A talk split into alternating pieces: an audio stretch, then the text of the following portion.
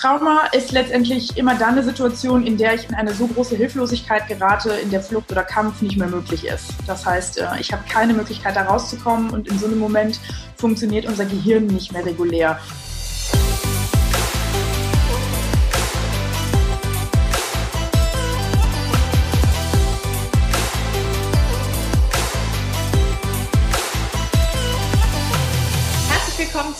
Neuen Folge der Gedankendealer. Ich freue mich riesig, dass wir das jetzt geschafft haben, auf Zoom, also virtuell quasi als Format euch wieder anbieten zu dürfen.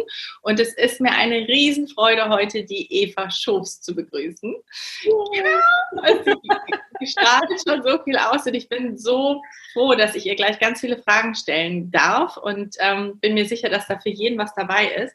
Und bevor ich das tue, möchte ich sie euch aber gebührend vorstellen denn Eva hat richtig was auf dem Kasten. Eva ist Kinder- und Jugendpsychotherapeutin. Sie ist Traumatherapeutin und leitet auch ähm, die Ausbildungen für Traumatherapie. Sie ist EMDR-Therapeutin.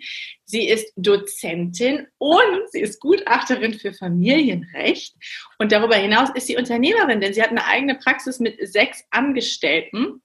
Und sie lebt in meiner Heimatstadt Köln mit, mit, mit, dem, wie sie sagt, besten Mann der Welt und ihrem Stiefsohn. Und ähm, Evas Anliegen ist es, Menschen bzw. Eltern nochmal einen besseren Blick zu geben auf die Entwicklung ihrer Kinder und zu verstehen, wie wichtig es ist, selbst zu begreifen, dass sie alle ihre Empfindungen, ihre Werte und auch ähm, ja, ihre Strategien weitergeben und damit sehr eigenverantwortlich umzugehen. Und ich habe Eva kennengelernt und ich war sofort beeindruckt von all dem, was sie gemacht hat und was das genau ist, was sich hinter diesen Abkürzungen verbirgt, wird sie uns ein bisschen erzählen und darauf freue ich mich sehr. Herzlich willkommen, dass du bei uns bist, liebe Eva. Vielen herzlichen Dank, das hast du wunderschön gesagt. Ich freue mich sehr, dass ich dabei sein darf. Großartig, hast du wirklich sehr gut gesagt alles. Wow, weißt du, ich finde es immer so wichtig, wenn einer so richtig viel gerockt hat, dass dass der dann auch mal so, oh, so hochgehoben wird. Und ähm, genau, und ich habe dann immer den Anspruch, ich will das dann auch alles sagen. Ich muss mal kurz auf meinen Zettel schielen. Aber sag du mir doch einfach, check, check, habe ich alles drin? Ja, oder alles gesagt, ja. Ja, ja. Gesagt.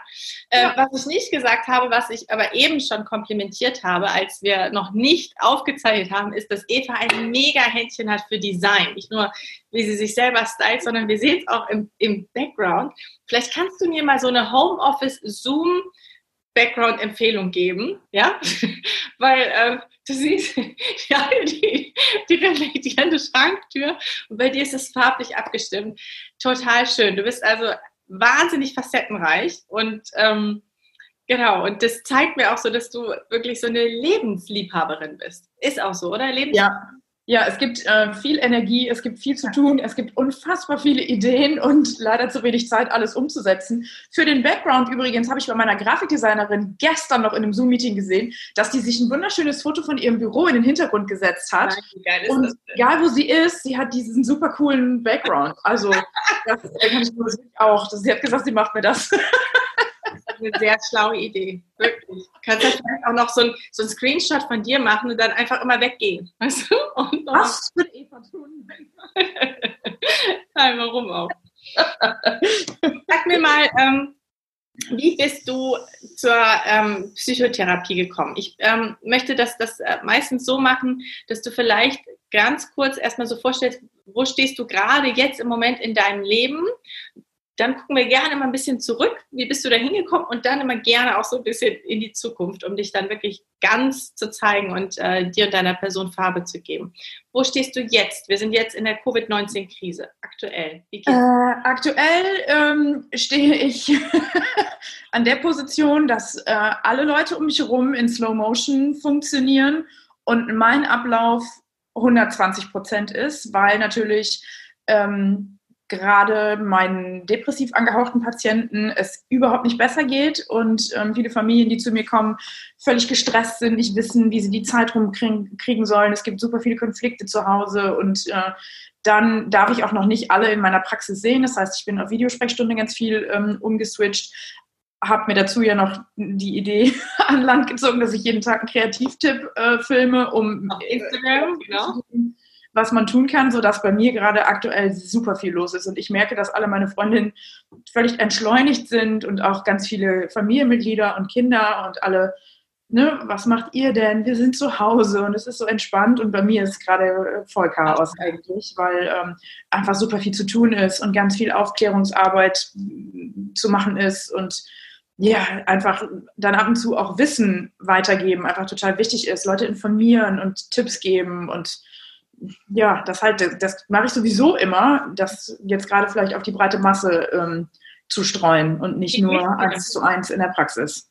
Wie geht's dir damit? Also dir persönlich jetzt?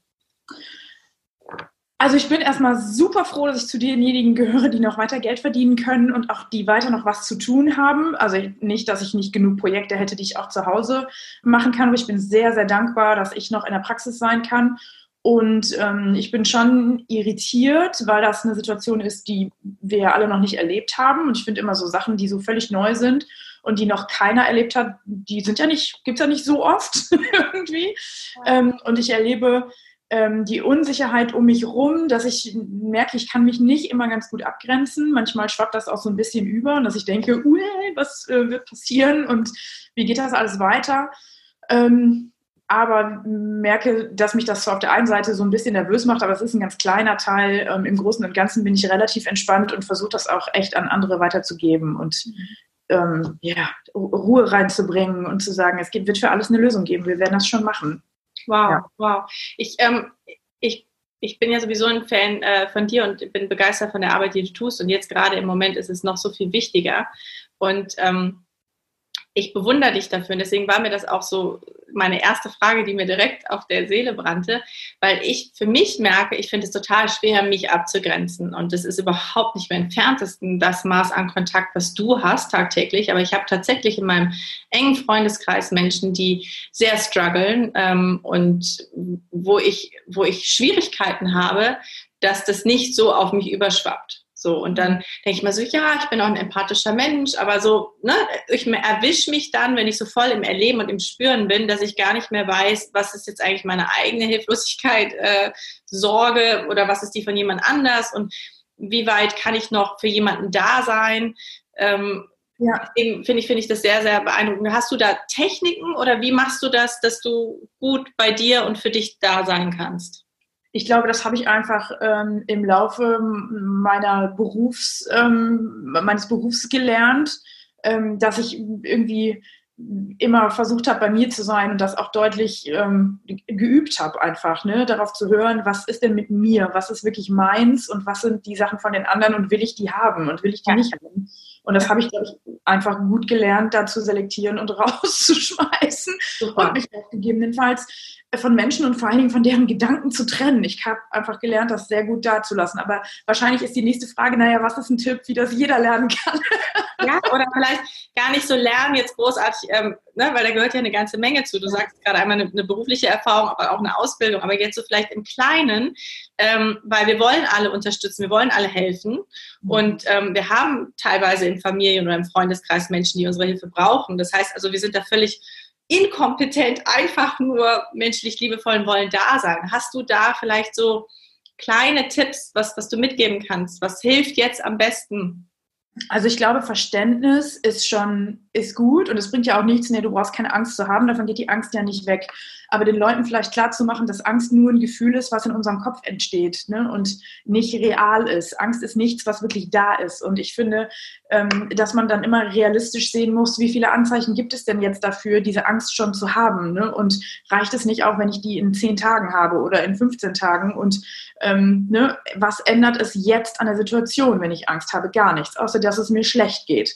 Mhm. So, und also das heißt, was ich, was ich fühle oder was ich denke, das hat ähm, extrem Einfluss auf meine Gefühle. Ich kann genauso gut gegebenenfalls mich mit was Positivem zumindest ablenken, dann fühle ich mich auch besser und dann ist schon wieder ein Stück Zeit vergangen. Denn Angst haben bringt ja keine Lösung. Angst haben ist einfach nur hier stehen im Hier und Jetzt und starr sein und das ist irgendwie total nicht hilfreich und das vielleicht zwischendurch auch immer wieder klar zu machen, zu sagen, hey Mensch, boah, ich merke, damit geht es dir echt schlecht, versuch doch mal irgendwie an was anderes zu denken. Ne? Das ändert ja jetzt die Situation nicht. Man kann ja hundertmal drüber nachdenken. Und mhm. Mhm. Genauso. Und, ähm, was hältst du davon, dieses, ähm, ich, ich, ich habe ja äh, gestalttherapeutisch, äh, es ist ja so, so, so meins, wo es äh, vor allem auch darum geht, einfach auch mit dem Gefühl, was gerade da ist, auch zu sein. Mhm. Ähm, empfiehlst du Menschen auch vielleicht ein Stück weit in der Begleitung, dann wahrscheinlich mit dir auch in, in dieser Angst einfach mal zu sein, zu sagen, so, also fast pragmatisch, ich gebe jetzt der Angst zehn Minuten, darfst jetzt mal da sein und danach also am besten löst sie sich auf, wenn man sie zulässt, natürlich auch. Ne? Aber es gibt ja auch Leute, die verlieren sich da so extrem ja. drin. Ne? Also ähm, wenn man das kann und sagt, ich ne, denke da jetzt kurz dran, ich lasse das zu und gebe vor mir selber auch zu, davor habe ich Angst mhm. und kann das dann beenden, dann ist das prima. Das ist eine großartige Strategie. Das Problem ist, dass manche Leute das Ende dann nicht finden. Ne? Und dann ist gegebenenfalls so Cutten mit Verdrängung besser in so einem Moment, damit die überhaupt mal wieder was anderes spüren, weil die ja gar nicht rauskommen. Mhm. Jetzt sag mal ähm, Verdrängung, weil es ist ja, ich finde immer spannend, wenn es um das Thema Traumatherapie geht. Ne? Dann geht es ja meistens ja, eben um zurückliegende Erlebnisse, die, die als Trauma empfunden wurden. Vielleicht kannst du auch nochmal da aus deiner äh, aus deiner Fachsprache erläutern, was wirklich ein echtes Trauma ist und was da passiert in dem System. Und dann geht es ja darum, das nochmal aufzulösen. So, jetzt finde ich sehr spannend. Wir sind jetzt gerade mitten in der Krise, wo ich mich frage, was können wir tun, damit das nicht zu einem Trauma wird, sondern dass wir vielleicht mit der Krise sein können und da irgendwie müssen ja nicht smooth durchgeht, ne? aber dass es sich eben ja. nicht zu einem Trauma manifestiert. Vielleicht also einmal nochmal begrifflich, was ist Trauma und dann auf, auf die aktuelle Situation? Ich versuche das kurz zu fassen. Also, Auch nicht, wir haben da kann ich jetzt den ganzen Tag drüber reden. Also ähm, Trauma ist letztendlich immer dann eine Situation, in der ich in eine so große Hilflosigkeit gerate, in der Flucht oder Kampf nicht mehr möglich ist. Das heißt, äh, ich habe keine Möglichkeit, da rauszukommen und in so einem Moment funktioniert unser Gehirn nicht mehr regulär. Eigentlich, wenn ich eine Erinnerung habe, angenommen, ich esse ein Spaghetti-Eis, dann äh, kann man sich vorstellen, dass so im präfrontalen Kortex Bilder und Videos dazu abgespeichert werden und im limbischen System, was zuständig ist für die Gefühle, kommen die Gefühle rein. Dann gibt es so eine Zentrale, da wird das zusammengefügt in Bild plus Emotion, Spaghetti-Eis, ah, Bild, Gefühl, lecker, toll und hurra und kommt in so einen Erinnerungsschrank. Ne? Und wenn ich denke, ich will an Spaghetti-Eis denken, dann geht die Schublade auf und die Spaghetti-Eis-Erinnerung kommt heraus. In dem Moment, wo ähm, ich so ähm, verängstigt bin dass, oder schockiert bin, dass ähm, Angst, äh, Kampf oder Flucht nicht mehr möglich sind, ähm, schaltet sich diese Zentrale aus und die Information kann nicht vernünftig verarbeitet werden. Und das heißt, die wird nicht in eine Schublade regulär einsortiert, sondern die liegt als ein unverarbeitet, unverarbeitetes Knäuel in meinen Erinnerungen. Deswegen kommt das, ploppt das auch immer so auf. Ne? Wir können uns nicht entscheiden, an Trauma zu denken, sondern ganz oft werden wir durch irgendwas unterbewusst erinnert und dann ist die Erinnerung wieder da, ohne dass wir das wollen. Mhm.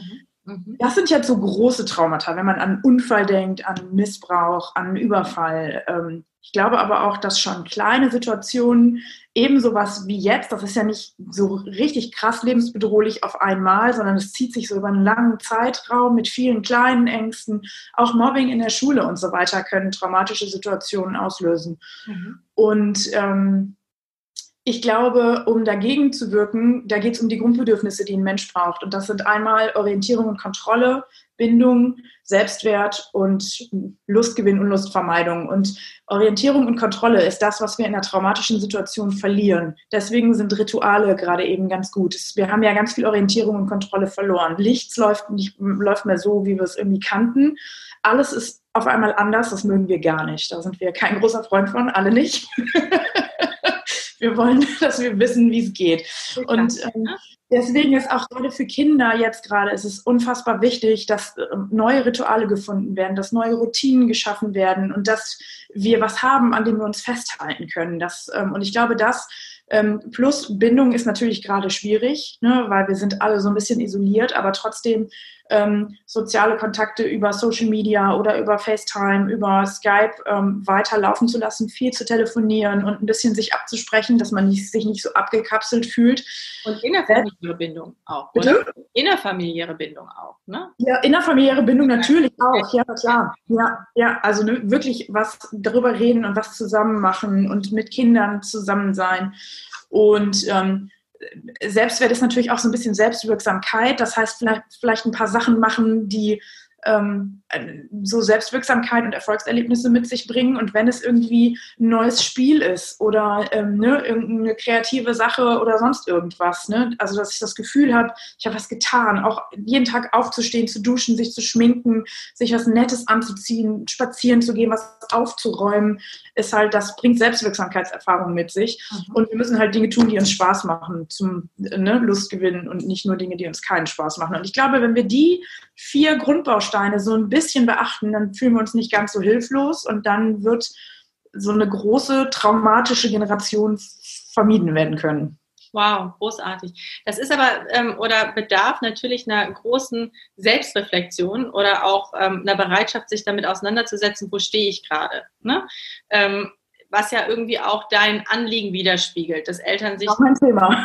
genau, dessen bewusst sind, was Auswirkungen sind. Ähm, wie erlebst du das bei dir im, in der täglichen Praxis? Also wie weit sind die Familien oder wer kommt zu dir? Kommen, kommen die, die Eltern, die ganze Familie? Wer, wer kommt dazu? Alles möglich. Es kann sein, dass Eltern kommen, es kann sein, dass Lehrer mit den Kindern kommen, es kann sein, dass Kinder oder mehr Jugendliche alleine kommen, es kann sein, dass die Oma mitkommt, die Tante. Ähm, das alles schon passiert. Ähm, oft sind es tatsächlich die Eltern natürlich und es gibt einen Teil der Eltern, die ähm, ahnen schon, dass es was mit ihnen zu tun hat. Aber es gibt auch ähm, viele Eltern, die einen Reparaturauftrag haben und sagen, das Kind ist nicht normal, es schlägt die Türen, es ist aggressiv, es äh, macht komische Sachen, es braucht jetzt eine Therapie. so, gut. Dann fragen wir, wer ist denn noch aggressiv in der Familie? Von wem hat er das denn geerbt?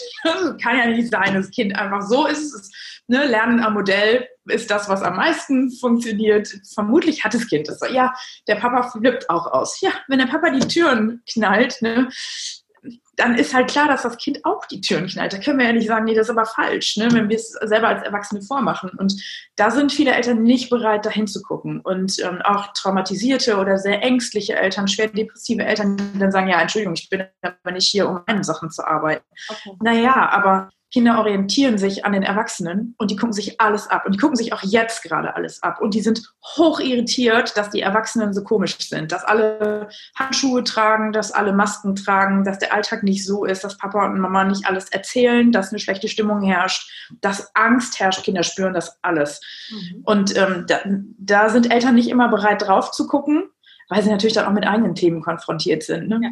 Ist es deine Empfehlung, ähm, über alles zu sprechen. Also ich merke das so, wir haben von Anfang an, wir, wir konnten es gar nicht verhindern, weil ähm, unsere Große ist ja acht.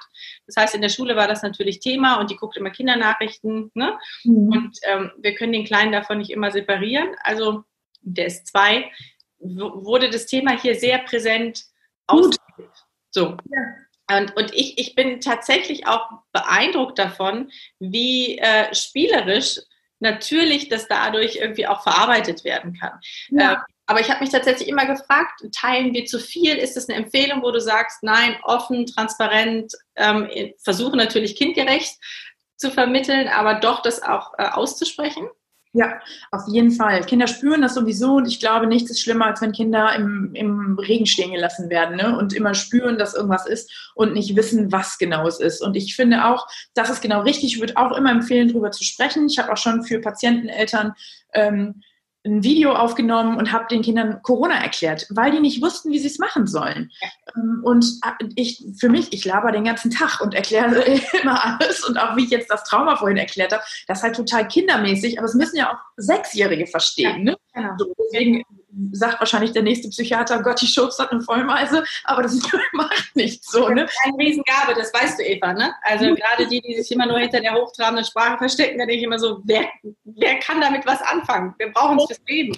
Die müssen ja. mich verstehen. Ne? Und ja. ähm, ich merke, ähm, das kindgerecht finde ich wichtig. Also das heißt so, wie viel Drama daraus machen, sollte man gucken, eher sachlich erklären, pass auf, das ist jetzt wichtig, ne? Und Hände waschen, da singen wir zweimal äh, Happy Birthday, dann sind alle Viren weg und so, ne? Sich lustige Sachen ausdenken, aber manche Eltern, merke ich, trauen sich nicht. Ähm, die haben echt Schwierigkeiten, damit ähm, ne, das, dafür Wort zu finden. Dann denke ich, Mensch, sind doch eure Kinder, traut euch das ruhig zu. Ne? Die, ihr redet doch jeden Tag mit denen, warum solltet ihr denen das denn nicht erklären? Und wenn man jetzt was falsch erklärt oder irgendwie eine Sorge weckt, dann das ist auch nicht so schlimm. Also dann, dann, dann kann man das auch wieder klären und ja einfach drüber reden. Sagen, Mensch, das habe ich vielleicht in falsche Worte gefasst. Ich meinte das anders. Ne? So, ich glaube, wir sagen jeden Tag zu unseren Kindern, ähm, die wir besser nochmal überdacht hätten. Ne? Also aber auch das ist ja Vorbild, ne? zu zeigen, auch ich finde manchmal nicht die richtigen Worte und spreche sie trotzdem aus und bringe sie in Kontakt, damit wieder lernen im Modell das Kind sich vielleicht auch traut, Dinge, wo es nicht genau weiß, was heißt das jetzt eigentlich, einfach mal unsortiert auszusprechen. Ne? Ja. Und man kann ja auch sagen, Mensch, pass auf, ich denke, du musst da noch ein bisschen drüber nachdenken, aber ich denke mir was aus, wie wir darüber sprechen. Ja. So. Ja. muss ja auch nicht direkt ad hoc sein, wenn man sich das nicht zutraut. Aber ich finde, drüber reden und Kinder aufklären und allgemein drüber reden, finde ich ganz, ganz wichtig. Mhm. Ähm, ohne jetzt zu sehr äh, das Drama aufzuzeigen, aber es ist halt etwas, ähm, was nicht nur mich beschäftigt, aber sonst halt einfach aktuell ja auch medial sehr stark betrachtet wird, sind so die Kollateralschäden aufgrund der äh, ja, Physical Distancing und äh, Social Distancing ist es ja eigentlich dann auch schon, beziehungsweise auch dieses ähm, darf man das sagen, Problemfamilien oder doch, wo, wo häusliche Gewalt ein Thema ist, dass Schule immer ein Zufluchtsort war oder dass eben auch ähm, andere Institutionen mit drauf geschaut haben oder auch noch einen Blick hatten oder einen Kontakt hatten zu ähm, Kriseneinrichtungen und Menschen, die helfen können und dass das jetzt wegfällt. Wie gefährlich schätzt du die aktuelle Situation ein? Das ist sehr gefährlich, meiner Meinung nach. Und ich glaube, dass ähm, zwar viele Familien auch beim Jugendamt bekannt sind, bei denen es gegebenenfalls schwierig ist, aber ich glaube, dass eine viel größere Zahl der Familien ähm, das gut deckelt und da ist es nicht bekannt, was da tatsächlich los ist. Kinder sind sehr loyal ihren Familien gegenüber, das ist auch absolut in Ordnung, aber gerade eben, wie du schon gesagt hast, Schule ist ein Zufluchtsort, da ist jemand, der erzieht mit, da ist immer derselbe Ablauf, da ne, sind alle immer nett, da darf man was sagen, wenn man das möchte und bekommt nicht direkt einen auf den Deckel, ne? da herrscht keine Gewalt, da ist es safe eigentlich. Ne? Unsere Schulen sind ziemlich safe. Und ähm, das, ich glaube, dass das für einige Kinder ein Riesendrama ist. Also zu mir kommen auch Kinder und Jugendliche, die gerade beschreiben, es ist zu Hause eine Katastrophe. Da wird nicht aufgeräumt, da vermüllt alles, da kauft niemand ein, da gibt es nichts zu essen.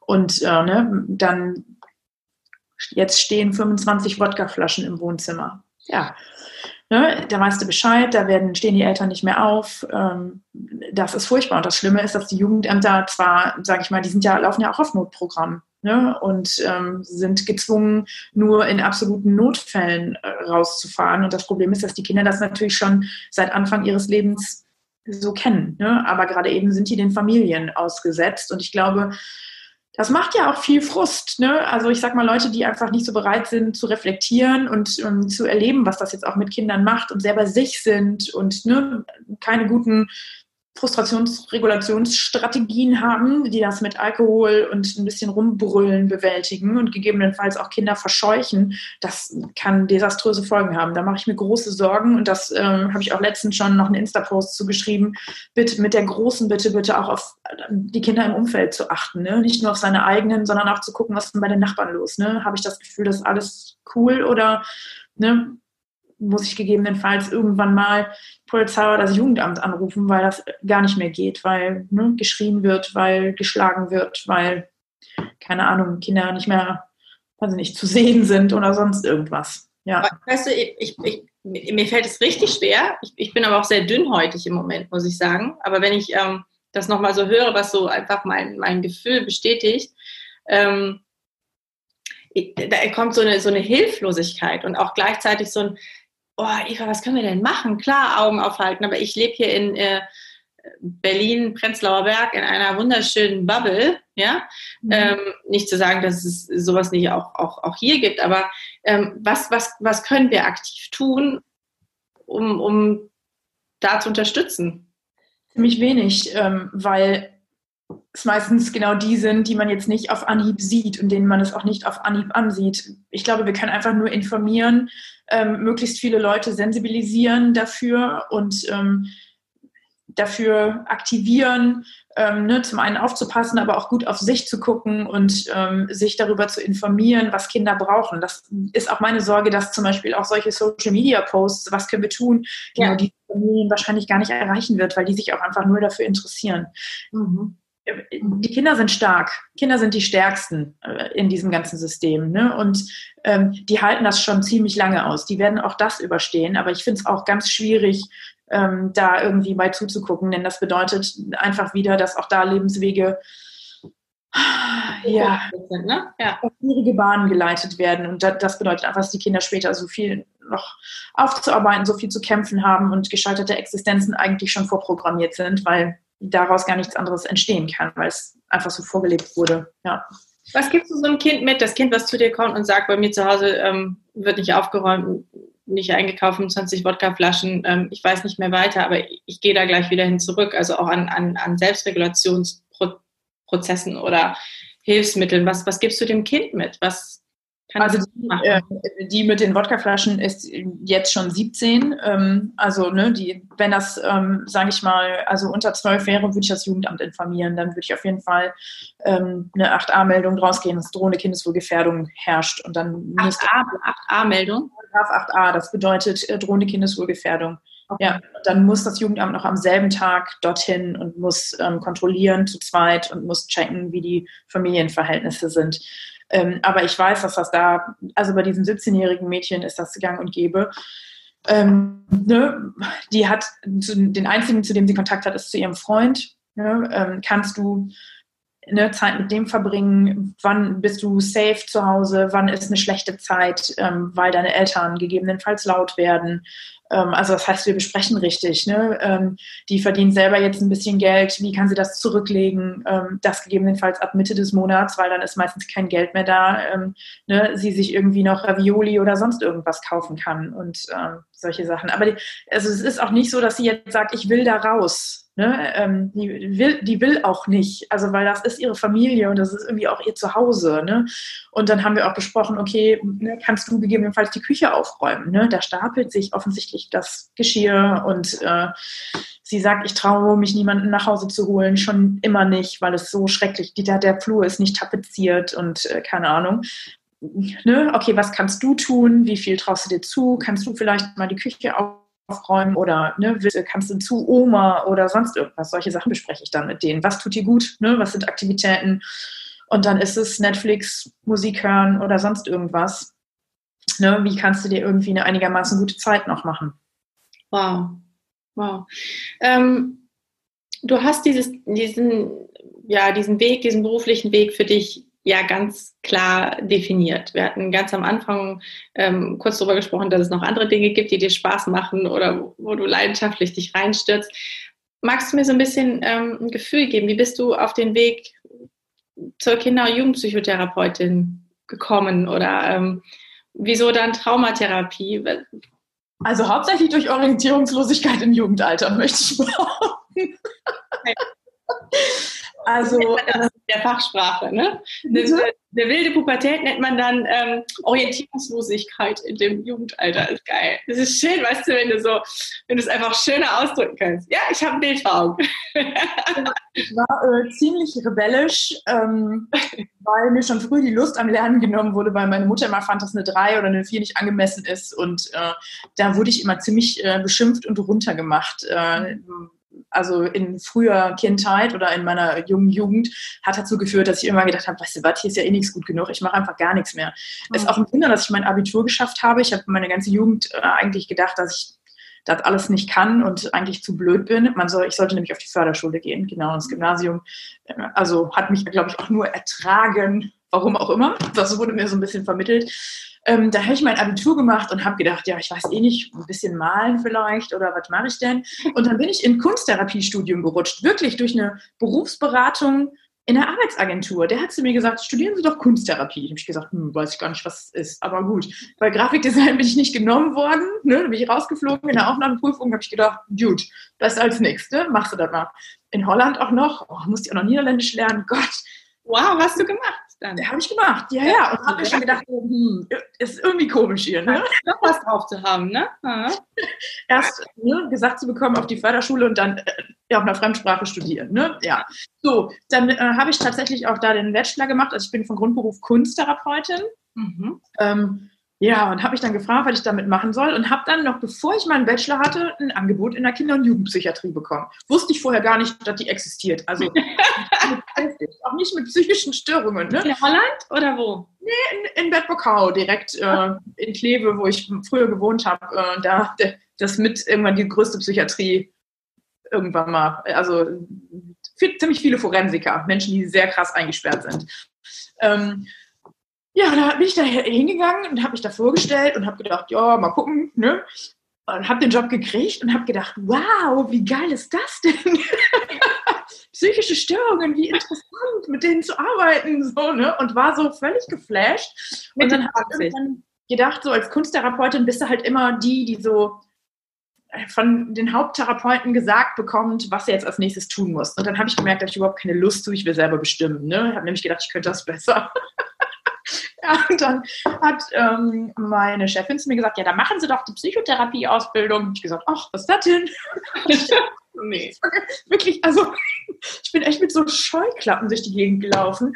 Und dann habe ich mir das angeguckt und habe gedacht, ja, das ist gut. Das gefällt mir gut. Und das habe ich gemacht und ich war in der Ausbildung und habe gedacht, Gott sei Dank, endlich was, was mir richtig Spaß macht und worin ich total gut bin. Und dann habe ich auch mit einem bombastischen Abschluss das Ganze beendet und habe gedacht, hm, so Förderschulniveau kann das Ganze gar nicht sein. und dann, ja, habe ich gemerkt, dass mir die Arbeit ähm, in der Klinik zwar Spaß gemacht hat, da habe ich dann tatsächlich fast äh, zehn Jahre gearbeitet und habe dann aber gedacht, hey, ich will mich selbstständig machen. Und ähm, habe dann ähm, einen eigenen, äh, also habe dann einen Kassensitz beantragt, den habe ich auch bekommen für Emmerich. Das ist äh, neben Kleve sozusagen, wo ich aufgewachsen bin. Und ähm, dann habe ich erstmal ein bisschen da alleine gearbeitet und habe ge gedacht, boah, super cool, selber zu entscheiden. Und dann habe ich äh, Tobi Beck kennengelernt und dich und noch ganz viele andere Leute und habe irgendwann gedacht, boah, nee, hier geht noch viel mehr. Ne? Und ja. äh, ich musste immer schon viel Selbsterfahrung machen, auch in der Psychotherapieausbildung, ne? so auf die eigenen Dinger gucken. Und ähm, dann habe ich auch gemerkt, boah, da gibt es auch so Sachen, die einen immer noch belasten, die einen emotional machen ne, und die irgendwie schwierig sind. Da habe ich dann immer schon gedacht, da habe ich keinen Bock drauf, das muss auch weg. Ähm, und dann dadurch ist die Traumatherapieausbildung gekommen, durch EMDR, das ist diese Technik, die ich mache. Erzähl mal bitte, weil ich kenne es, ich habe ähm, als Klientin quasi EMDR ähm, auch mal erfahren dürfen und ähm, wow, es hat mir extremst geholfen. Ja. Ähm, vielleicht erzählst du ganz kurz, ähm, was das ist. Also EMDR steht für Eye Movement Desensitization and Reprocessing, muss man sich nicht merken. Ähm, was ich vorhin schon erzählt habe, ist, dass dieser, dieser traumatische Moment, der wird ähm, chaotisch abgespeichert im Gehirn und ist nicht in so einer Schublade. Und bei EMDR erinnert man sich an den, geht in das Gefühl, das hört sich jetzt ganz furchtbar an, aber wenn wir das nicht verarbeitet haben, dann kommt das Gefühl eh immer wieder hoch und wir spüren das und das ist total unangenehm. Und durch eine bilaterale Stimulation, was über eine Augenbewegung beispielsweise oder Tappen auf ähm, Hände oder das Knie oder man kann selber tappen, ähm, werden die rechte und linke Gehirnhälfte animiert und dadurch wird das traumatisch abgespeicherte Ereignis ähm, regulär nochmal durchgearbeitet und kommt dann in die Schublade, sodass es für uns nicht mehr emotional belastend ist. Und das ist fantastisch. Das ist grandios.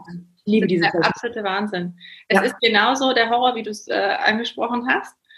Ähm, aber wenn man dann einmal durch ist, ist es integriert und äh, ja, nicht mehr genau. dieses große schwarze Loch, wo man sagt, oh, bitte da, ja. nicht und so. Wie cool, dass du das selber erlebt hast. Ja. Ich muss das auch ständig mit mir machen, wenn irgendwas ist. Mein Kollegen oder irgendwas. Ne, dann, müssen, ne? Dann muss das lieber mit mir machen, weil, weil das ist, das räumt so schön auf und die Dinger sind ja eh da. Ja. Mich nervt das total, ähm, wenn mich solche Sachen einschränken oder in meinen in meinem Denken limitieren oder irgendwas, habe ich keine Lust zu. Und das kann so befreiend sein. Und das ist auch immer mein Appell an Eltern. Leute, guckt da hin und räumt auf, was ihr für Baustellen habt ja. von früher. Und, und auch wenn es schmerzhaft ist, aber das finde ich so schön, was du gesagt hast, es ist sowieso da. Ne? Ja. Das gilt ja für alles. Es gilt einmal für das Gefühl, was du versuchst zu verdrängen oder wegzuschieben oder zu verstecken, aber ja. auch für, für die Kommunikation, die du betreibst. Das heißt, wenn du denkst, okay, mein Kind merkt jetzt nicht, wenn ich mich jetzt so und so verhalte, das Kind merkt, spürt, sieht alles, aber halt auf einer anderen Ebene. Ne? Ja. Und das ist eben das, das, das Wichtige. Man kann sich das vorstellen wie ein Splitter in der Haut, der da noch drin sitzt und es ist auch entzündet, es ist so halb verheilt und es tut aber immer wieder weh, wenn man sich stößt. Und Kinder merken auch, dass man gegebenenfalls Bewegungen vermeidet, mhm. ähm, ne, weil der Splitter noch weh tut, also im übertragenen Sinne. Ne? Und EMDR bedeutet einmal aufmachen, Splitter raus und dann Wow. Weil du erklärst es so toll. Es ist echt der Wahnsinn. Das ist genau das, was es braucht. Du hast dann ähm, aber gesagt, es reicht immer noch nicht. Du hast dann äh, inspirierende Menschen in deinem Leben getroffen, hast gesagt, Attacke, da geht noch mehr. Und dann habe ich einen zweiten Kassensitz beantragt und alle Psychotherapeuten waren so, was macht sie denn jetzt? Ne? Jetzt ist sie größenwahnsinnig. Nee jetzt hat sie einfach nur Bock, mit dem, was sie kann, das Ganze groß zu machen. Und ich habe einen zweiten Kassensitz beantragt. Das war ein Riesendrama. Ich habe das Ding gekriegt. Ich habe äh, mittlerweile eine ganze Etage, also meine Praxis erweitert auf zwei Wohnungen sozusagen. Ähm, habe eine Assistentin angestellt, eine, zwei Psychotherapeuten in Ausbildung, eine Putzfrau habe ich natürlich sowieso schon die ganze Zeit und ähm, dann habe ich dann diese Schreibkraft jetzt und ähm, eine volle Psychotherapeutin angestellt, die den zweiten Sitz bedient. Und jetzt sind wir sieben Leute und es ist unglaublich. Und wow. es ist so cool. Und auf einmal so ein, also da hängt auch einiges dran. Also ich bewundere immer, wenn du sagst, so Work-Life-Balance und ne, wie kann man das super gut integrieren. Und Alter, du hast auch noch zwei Kinder, das ist so krass. das bewundere ich sehr, weil ich bin schon, also ich merke, das ist schon also das benötigt schon sehr meinen Fokus durch die Woche. So, ne? Diese sechs Leute wollen angeleitet werden und ähm, das läuft jetzt gerade seit äh, einem Dreivierteljahr und ähm, man wächst mit seinen Aufgaben. Ne? Aber genau, das ist es. Großartig und es wird noch größer. Ja. ja. Ähm, was ist deine große Vision? Ich möchte mal den Größenwahn äh, hören. Ich möchte, möchte auch mal ein Gefühl kriegen, weil bis jetzt denke ich die ganze Zeit, ja, das ist für mich logisch, so wie ich dich einschätze. Ich hätte also gerne ein bisschen was ist so ein ganz großes EVA-Konzept? Also das EVA-Konzept ist, dass wir auf jeden Fall ähm, noch mehr Kassensitze bekommen. Das heißt, wir können über die Krankenkasse abrechnen ähm, und werden, also alle meine Mitarbeiter, auch die Psychotherapeuten in Ausbildung, werden zu Traumatherapeuten ausgebildet. Und ich möchte gerne, ähm, dass die meine Haltung übernehmen und ähm, genau so arbeiten und Patienten behandeln. Das heißt, über kurzen Weg große Effektivität in der Behandlung. Mhm. Ähm, ich würde auch gerne andere Psychotherapeuten ausbilden. Ich würde auch gerne Coaches die Methode ein bisschen abgewandelt beibringen, um ähm, möglichst viele Leute dazu zu bringen, an ihre eigenen Themen dran zu gehen. Und ähm, das natürlich weltweit. Außerdem werde ich Bücher dazu schreiben und werde noch irgendwann nicht mehr selber Kassenpatienten behandeln. Ich habe gerade meine eigene Firma auch noch angemeldet als Kleinstgewerbe, was einfach nur Eva Schuffs Coaching ist. Das wird jetzt auch größer, weil ich auf ganz vielen Fachtagen eingeladen bin und ähm, auch über, über, Pflegekindern und Trauma, was es bedeutet ja. und so weiter, ganz oft gefragt werde und die Leute immer sagen, wow, jetzt haben wir es endlich verstanden, voll cool, ja. können Sie auch mal zu uns kommen und das allen anderen auch nochmal erklären. Da ist so viel Bedarf, das äh, ja. muss irgendwie raus in die Welt. Ja. Ist das schön. Also ich, ich sehe es genauso wie du. Und deswegen ist es ja klar, ist nur eine Frage der Zeit, wann es soweit ist. Ne? Ja. Aber bleib genau in dem Tempo. Du machst das Richtige. Ich, ich bin begeistert. Ich möchte immer nur ein bisschen noch was sehen. Das Schöne ist, dass du auf Instagram sehr aktiv bist. Also jeder, der es sich hier anschaut, bitte auch Eva folgen auf Instagram. Ja, ja. ganz viel. Auch aktuell spannende Bastelanleitungen und äh, Tipps und Tricks gegen die Langeweile. Da Wenn, weiche ich ein bisschen ab von dem, was ich sonst mache. Ne? In der Regel schreibe ich ja eher tatsächlich so emotionale Momente aus der Praxis, wo mir besondere Patienten, besondere starke Emotionen über den Weg laufen. Ähm, da schreibe ich normalerweise drüber. Gerade eben hat es mehr Kinder, Kinder, Eva Schoß Partyprogramm hat es jemand genannt. Genau, so wollte ich auch nicht, genau, das ist wichtig, dass ich das auf jeden Fall nochmal sage. Ne? Also deswegen ähm, empfehle ich dich auch absolut auf Instagram, weil du direkt einen Mehrwert gibst. Und das, was du eben gesagt hast, mit, mit kurzen Handlungsschritten oder das Maximale an Effektivität rauszuholen und die Leute auch eben in die Selbstbefähigung zu führen. Das ist so das, glaube ich, wofür du stehst. Ne? Weil es, es, es gibt ja viele, die sagen so, dann machen wir jetzt mal der psychoanalytische Ansatz, sieben Jahre erstmal das Buch auf. Ja, nee. Schüttelst du schon den Kopf, das ist, das entspricht dir nicht. Ne? Also da muss man, Tempo. genau, man muss Tempo kommen.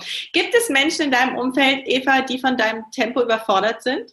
Ja, natürlich. Ja, es gibt auch, also wie gesagt, also ne, die kommen mit dem Größenwahnstempel oder sind halt auch ultra genervt von dem, was ich alles mache und äh, schütteln den Kopf und sagen immer, mach doch mal eins zu Ende oder ne, ist das dein Ernst? Ja, du kannst das doch schon gar nicht alles vernünftig machen. Ähm, ne, also halt auch so, ne, nach dem Motto, das kann doch gar keine gute Arbeitssache sein, die du da machst, ähm, in dem Tempo.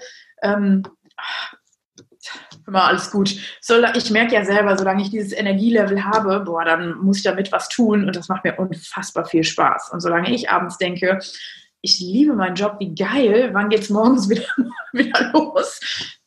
Ja, läuft alles gut. Großartig, ja. großartig. Wieso Köln? Weil ähm, meine Psychotherapeutenkollegin Dörte hatte äh, Stress mit ihrem Mann. Freund damals, mit ihrem Freund. Sie hatte Stress mit ihrem Freund. Ah, und war Schluss und sie hat gesagt, Eva, ich brauche Ablenkung. Wir müssen nach Mallorca fliegen. Und dann habe ich gesagt, oh, ich weiß nicht, ob das das Richtige für mich ist, aber okay.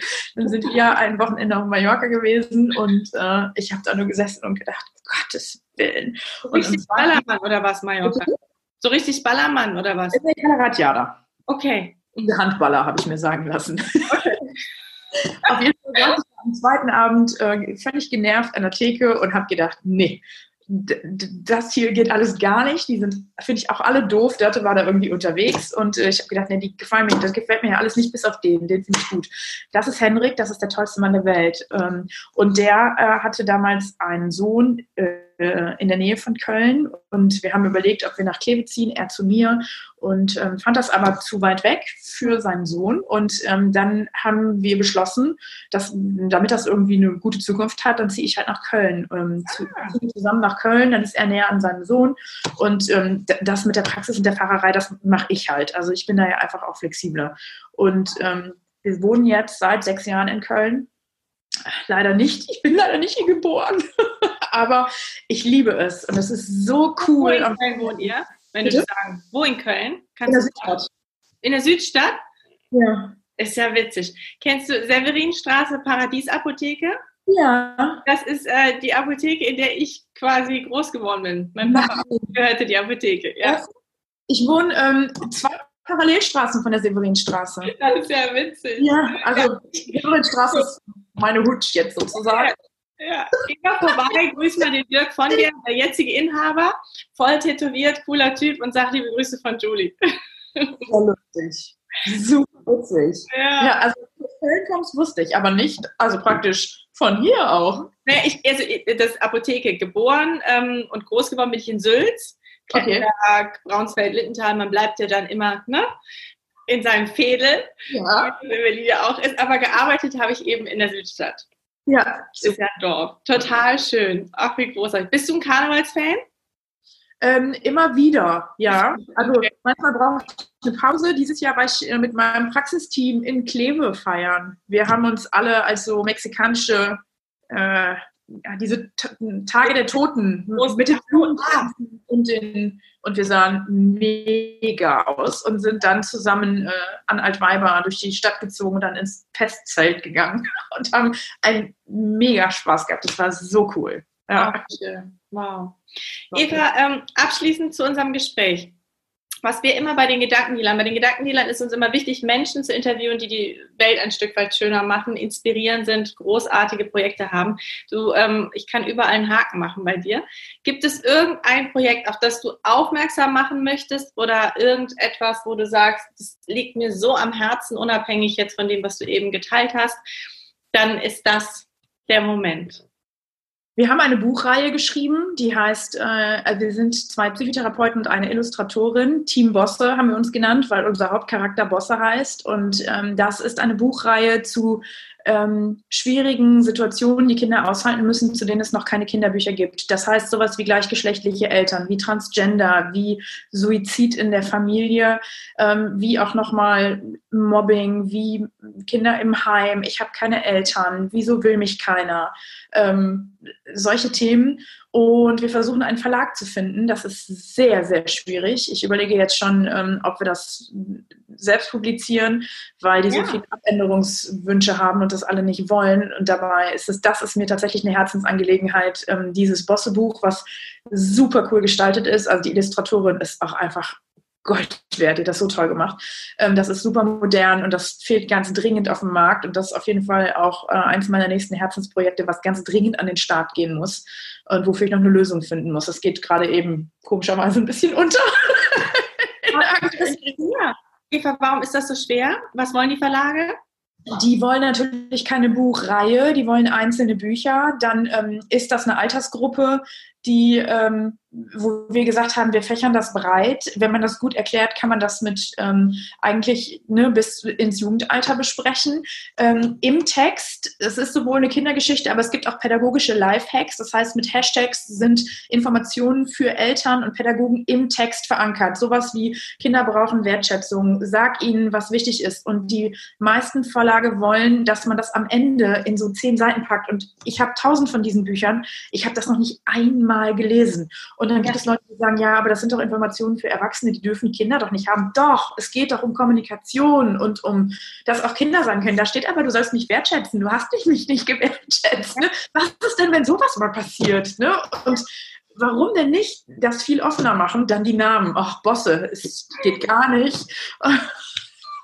Alles, alles. Dann sollten wir die Geschichten komplett umschreiben und es entpuppt sich echt als schwierig. Ähm, es, ja, wundert mich. es wundert mich. Es kann nur damit zusammenhängen, dass ein ganz großer Verlag auf euch wartet oder ähm, dass ihr das tatsächlich selber publizieren sollt, weil ansonsten ist alles spirituell, wie auch immer, soll es so sein, dass Team Bosse an den Start geht. Schön, dass du es hier kommuniziert hast. Wer weiß, wer zuschaut und zuhört. Eva, es war, war mir so ein, ein, ein Vergnügen, mit dir zu sprechen, obwohl ich eigentlich am Anfang dachte so, oh, das sind so verantwortungsvolle, auch, auch schwere Themen. Ne? Und ähm, ich finde es großartig, dass du das trotzdem mit so viel Positivität und mit so viel Leichtigkeit und vor allem auch Praxisbewusstsein angehst und mit mir geteilt hast. Und dafür bin ich dir sehr, sehr dankbar. Die Eva hat ja Vollgas äh, quasi gegessen, kann man das so sagen. Auf jeden Fall galoppiert sie durch das Leben und ihre Projekte. Und deswegen ist aktuell noch keine Website da. Ja. Aber sie ist auf Instagram super aktiv. Das heißt, wenn du Fragen hast, wenn du irgendetwas brauchst, bin ich fest davon überzeugt, dass du Eva einfach dort schreiben kannst. Ansonsten auch ja. gerne hier bei uns beim Gedankendealer. Ich werde alles weiterleiten und ich freue mich riesig, deine Projekte weiter zu hören, mhm. zu sehen. Und äh, wenn ich dich irgendwo unterstützen kann, Eva, du hast einen Fan, Großartig. Danke dir. Und, ähm, ich ähm, sehr, sehr gerne, wenn es irgendwas gibt, wo, wo du mal sagst, ah, die Julie, ja, dann ähm, bin ich gerne mit am Start. Vielen Dank, dass du mit dabei warst bei den Gedankendealern. Vielen Dank, dass du heute zugeschaut hast bei YouTube oder es dir angehört hast bei Spotify und iTunes. Wir freuen uns über dein Feedback, natürlich auch, wenn du es teilst, wenn es dir gefallen hat und wenn du uns weiter abonnierst. Liebe Grüße aus Berlin und aus Köln, aktuell.